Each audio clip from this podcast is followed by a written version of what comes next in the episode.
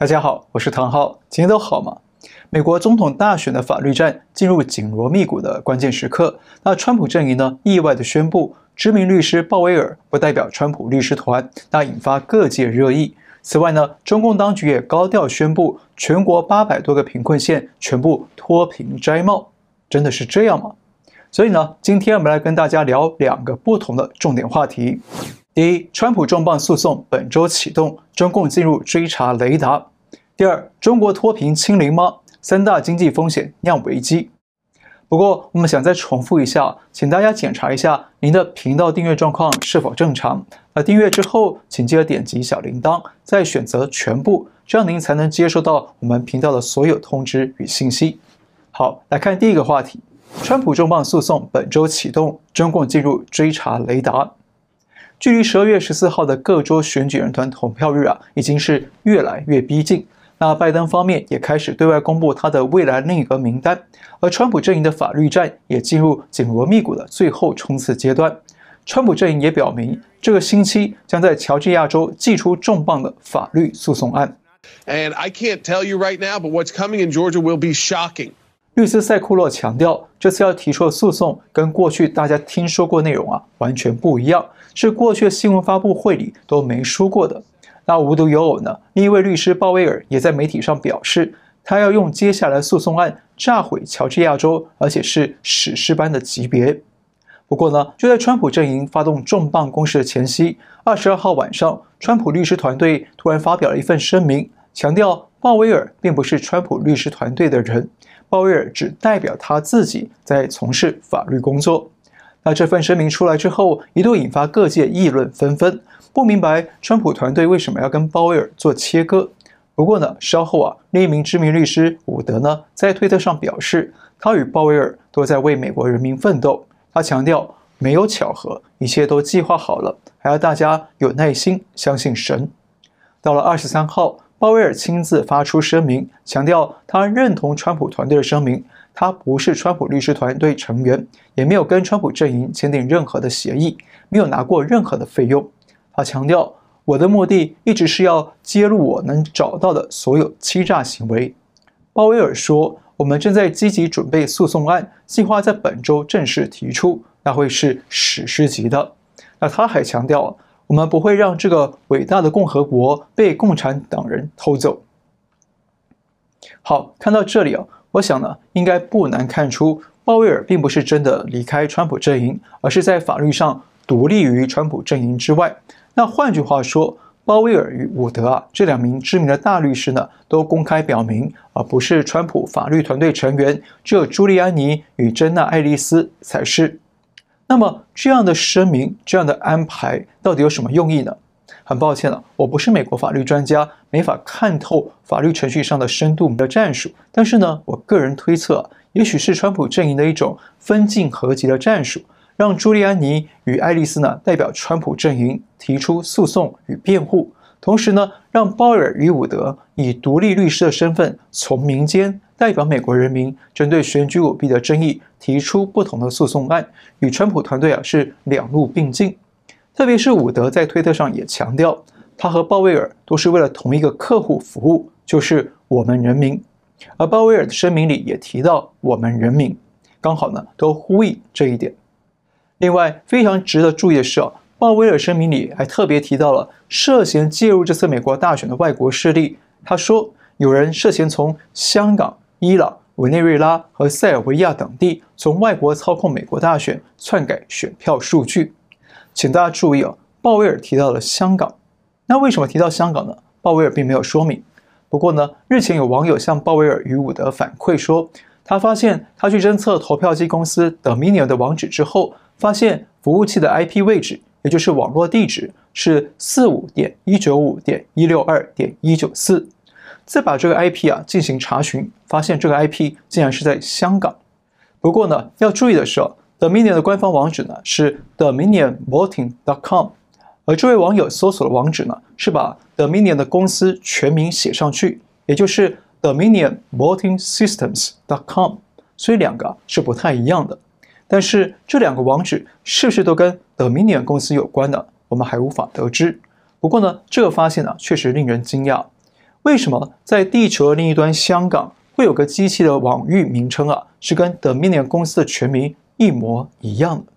而且 systems 这个词的最后啊，也一样是复数形，多加个 s 呢？这一点呢，确实令人好奇。只是说，这是否就意味着中共确实通过香港介入这次美国大选呢？那这一点呢目前还无法确认。那鲍威尔也没有针对这一点进行说明，我们还需要继续观察。不过呢，值得注意的是，二十号傍晚呢，有一架美国行政专机抵达台湾。那美台双方都相当低调，不愿说明专机上搭载的是哪位美国高官。不过呢，据路透社披露，这次造访台湾的是美国海军印太情报总指挥官斯图德曼。不过呢，五角大楼啊不愿对此评论。那假设，这次造访台湾的真的是美军印太情报总指挥官，那么可以预见哦，美方啊虽然选举纷争还没落幕。但是呢，仍在积极布局与台湾升级军事交流与情报交流，为将来美台双边呢持续联手对抗中共来继续巩固基础。不过呢，由于这次访台的时间点太敏感，就刚好在各界啊正在追踪 Smartmatic 与 Dominion 投票机公司是否涉嫌电子舞弊的时候，加上访台的又是美军印太情报总指挥官，是极高级别的情报官员，因此啊。会不会也有一种可能，美方要借机啊，在台湾追查大选舞弊的相关线索呢？特别是 Smartmatic 公司从二零一零年开始在台湾设立的分公司，起了个中文名称叫做聚瑞国际科技。聚瑞宣称在台湾制造超过二十七点五万部投票机，并且以菲律宾等东南亚国家为市场。而就在美军情报总指挥官访台前几天，有台湾的媒体朋友告诉我，他去到聚瑞的台北公司去打探，结果呢，有同一栋大楼的其他公司员工告诉他说他来晚了，说聚瑞公司啊前几天罕见的晚上加班，不知道在处理什么，因为啊一般外商公司都是上下班很准时，很少加班，所以呢格外引发邻居的关注。那究竟这次美军情报总指挥官突然造访台湾，是不是单纯的情报交流，还是也要追查大选舞弊的相关线索呢？目前我们还不清楚。不过，律师鲍威尔突然点名香港，美军高官又突然访台，那这些迹象呢，让人不禁质疑哦，中共是不是已经成为川普阵营追查大选舞弊的重要目标呢？好，进入下一个话题前，我们先来看个有趣的漫画。那这幅漫画呢，是我相当喜欢的漫画家鲁伊·川尔的最新作品。在画面左边可以看到，美国大选弥漫着乌烟瘴气，让大家看不清发生什么事。再看画面右下方，原来啊，一切乌烟瘴气是中共刻意释放的烟幕弹，通过科技、媒体与间谍的手法来扰乱美国大选，分化美国社会。但是请注意，画面中间的川普已经发现中共在搞鬼，准备要追究了。好，来看下一个话题。话题二：中国脱贫清零吗？三大经济风险酿危机。大家知道啊，二零二零年是中共领导人号称的全面建成小康社会、全面打赢脱贫攻坚战的收官之年。那意味着全中国的八百三十二个贫困县都得在今年实现脱贫、脱离贫困。那为什么中共要选在今年全面脱贫呢？因为二零二一年就是中共建党一百年。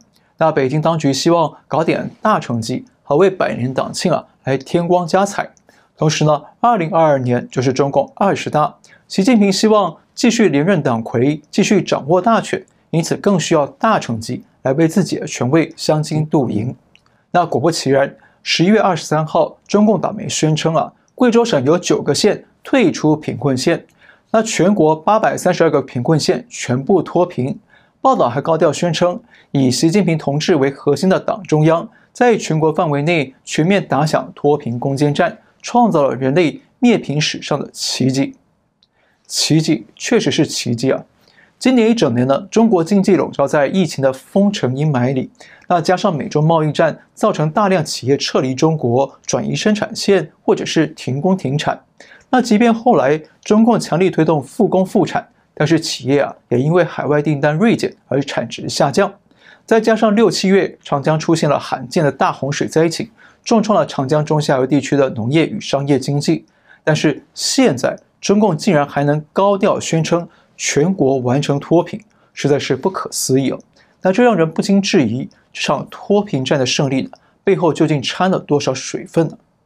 所以我认为啊，中共这次宣称的脱贫清零啊，其实就跟此前的疫情清零是一样的，都只是为了配合中央的命令所做的政治清零与虚假宣传。那简单的说，就是不管有没有实际达标，都要强制把数据给清零。那为什么要这样做呢？起码有三个主因哦。那前两个原因刚刚也提到过。第一，在建党百年前呢，要为党与贫困的斗争胜利来歌功颂德。第二，吹捧中共党魁，巩固党魁权威，为其连任做铺垫。第三，诱引外资看好中国，回到中国投资，为中共经济输血。那换句话说，中共宣传的全面脱贫啊，本质上不是真的为了改善人民生活而奋斗的民生目标。而是为了巩固中央领导权、取悦党魁而服务的政治手段。不过呢，我必须强调一点：中共这次的脱贫宣传呢、不但相当具有误导性，而且还可能会带来更严重的经济困局。因为啊，现在的中国经济已经被三项重大风险严重笼罩，很可能会在今年底到明年年中之间，为中国带来一场新的经济风暴。风险一。疫情回归，全国经济恐再封闭。我们在九月二十三号的节目里就曾经提醒过大家，从种种迹象来研判，中国的疫情呢并没有停止过，只是被官方政治掩盖。而官方呢，很可能会在十月的国庆月之后，陆续释出更多的各地疫情信息，迎来专家所谓的第二波疫情。那现在看起来啊，一切似乎啊真的照着这个轨迹走。像这两天，上海浦东机场就频传确诊案例，不得不对机场人员实施大规模的检测。此外，包括上海、天津、内蒙古、河南、浙江等地区都出现越来越多的确诊案例。再加上十月期间，全国大量人口外出旅游，可能会助长无症状的病毒传播。那接下来，中国各地的疫情啊，可能会持续的复燃。那中国疫情会复发到什么程度呢？我们目前还无法评估。但是如果持续扩大到啊各地呢，必须实施封城封县，那就势必会再次重创中国经济。那加上中国周边的日本、韩国以及香港呢，也都出现疫情复发的现象。那如果周边国家的市场需求再次萎缩，那无疑会让中国的制造业与出口贸易更加雪上加霜。风险二，国企债务违约频发，金融系统性风险上升。今年中国企业债务违约频传啊，不但民企恒大地产都为了巨额的债务向中共政府呢伸手求援，现在这股债务风暴还扩大烧到了国企身上。像华晨汽车日前才宣布债务违约，金额高达六十五亿人民币，那华晨也因此进入破产重整程序。那由清华大学投资的半导体公司紫光集团也出现债务违约，金额达十三亿人民币。那河南的国企永成煤电近日也不断出现债务违约，背后呢更牵扯出多家金融机构涉嫌帮助永煤违规发债，让这些金融机构陷入风险。好，中国企业债务违约的问题啊，我们从去年底就已经预告了，所以不是什么新鲜事。但是重点是啊，现在的债务违约风暴已经从民企全面转向国企身上，那这就是一个很大的警讯。大家知道。中共央行啊，虽然不断的对市场放水，释出大量的资金，想刺激民间企业来投资，但是呢，多数银行考虑到目前经济不佳，放贷风险比较高，不太愿意啊借钱给中小微企业。往往只有官方背景的国企才能取得贷款。所以呢，国企虽然一直啊也是有严重的债务问题，但是他们过去啊还可以不断的借新债还旧债，不断的把债务违约日期啊往后推迟。不过呢，现在国企也陆续出现债务违约，而且还都是资产规模相当庞大的国企哦，居然连十几亿的债务都还不出来。那这意味着什么？这意味着这些国企啊，可能已经借不到钱，可能会出现越来越多的资金断裂，出现越来越多的债务违约。那为什么银行不再借钱给国企呢？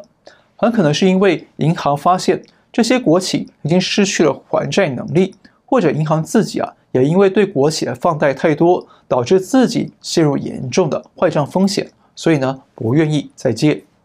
那简单的说啊，这些放款的金融机构呢，可能手头上啊快没钱了，或者担心呢可能会被国企拖垮，所以收紧了资金来设法自保。所以接下来啊，我们还会看到越来越多的国企引起了债务违约，会不断的暴雷。那一旦全国出现更大规模的企业倒债风暴，就会再进一步拖累放贷的金融机构，就会升高系统性金融风险的爆发几率，也就是大规模的银行倒债与破产。所以中国经济啊，正笼罩在严峻的债务风暴底下。风险三：失业高涨，消费低迷。中国失业率啊，向来是官方讳莫如深的高度机密。那官方公布的城镇调查失业率呢，始终都维持在百分之五点多左右起伏。但是此前有经济学家推算，实际失业率应该超过百分之二十五，也就是每四个劳动人口呢，就有一个人失业。那巧的是啊，今年中国的八百七十四万高校毕业生，也就是大学毕业生，目前找到工作的人数也大约只有百分之二十五。那换句话说，目前中国的实际就业情况啊，并不乐观，失业问题呢仍然相当严重。那大家都知道，没有工作就没有收入，没有收入就没有消费。那加上目前中国经济前景并不乐观，许多民众呢也纷纷减少花钱消费。那再加上疫情啊，如果全面复发，造成旅游业停摆，还会进一步重挫刚刚复苏的旅游消费经济。那再加上呢，李克强二十号在与地方政府负责人的座谈会上，也再次强调要着力稳就业、扩内需，要强化就业优先政策，创造更多就业岗位。那李克强的说法透露了中共高层啊对失业情况相当担忧，也知道呢失业与消费不振会导致中国经济的内循环跑不起来。所以呢，虽然中共高调宣称全国贫困县全数脱贫，中共代理人民打赢了脱贫攻坚战，但本质上呢，只是一场帮党魁做面子的政治宣传与骗局。中国经济啊，实际上仍处在相当严峻的危机底下，而且情势是越来越严峻。好，我们再重复一次，中国经济正面临着三项重大风险。风险一，疫情回归，全国经济恐再封闭。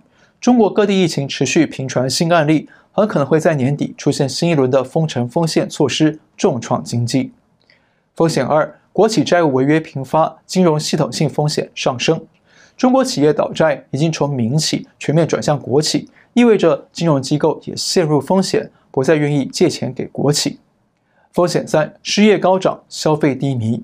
中国就业状况不佳，人民收入减少，消费跟着低迷不振。会进一步拖累中国制造业与服务业。